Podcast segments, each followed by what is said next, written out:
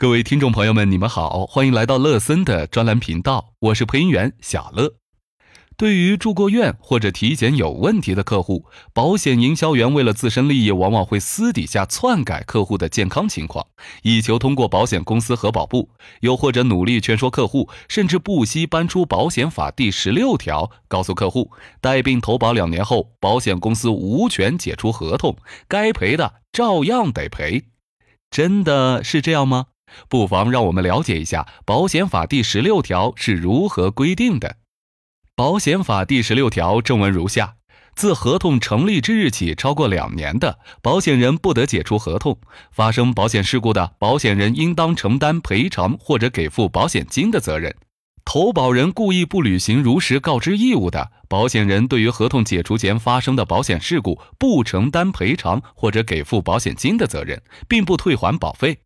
投保人因重大过失未履行如实告知义务，对保险事故的发生有严重影响的，保险人对于合同解除前发生的保险事故不承担赔偿或者给付保险金的责任，但应当退还保险费。保险营销员为了业绩，片面的截取保险法第十六条中的一句话，严重误导客户。如果伙同保险营销员一同刻意隐瞒身体情况、带病投保，日后住院治疗不仅仅不能得到赔偿，而且交给保险公司的钱一分也不能退。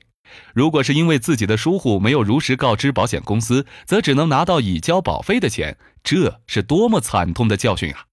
作为消费者，我们买一份保险是为了未雨绸缪，为了日后不给家人带来经济负担。可是却被保险营销员连哄带骗的买了一份保险，最后生病不仅没有得到一分钱的赔偿，还把自己交的钱给搭进去。希望各位想买保险的朋友擦亮眼睛，把自己的生命财产交托给值得信任的人。好了，本期课程就到这里，欢迎关注和订阅。您也可以添加乐森老师的微信六五二九三九八六三，我们下期见。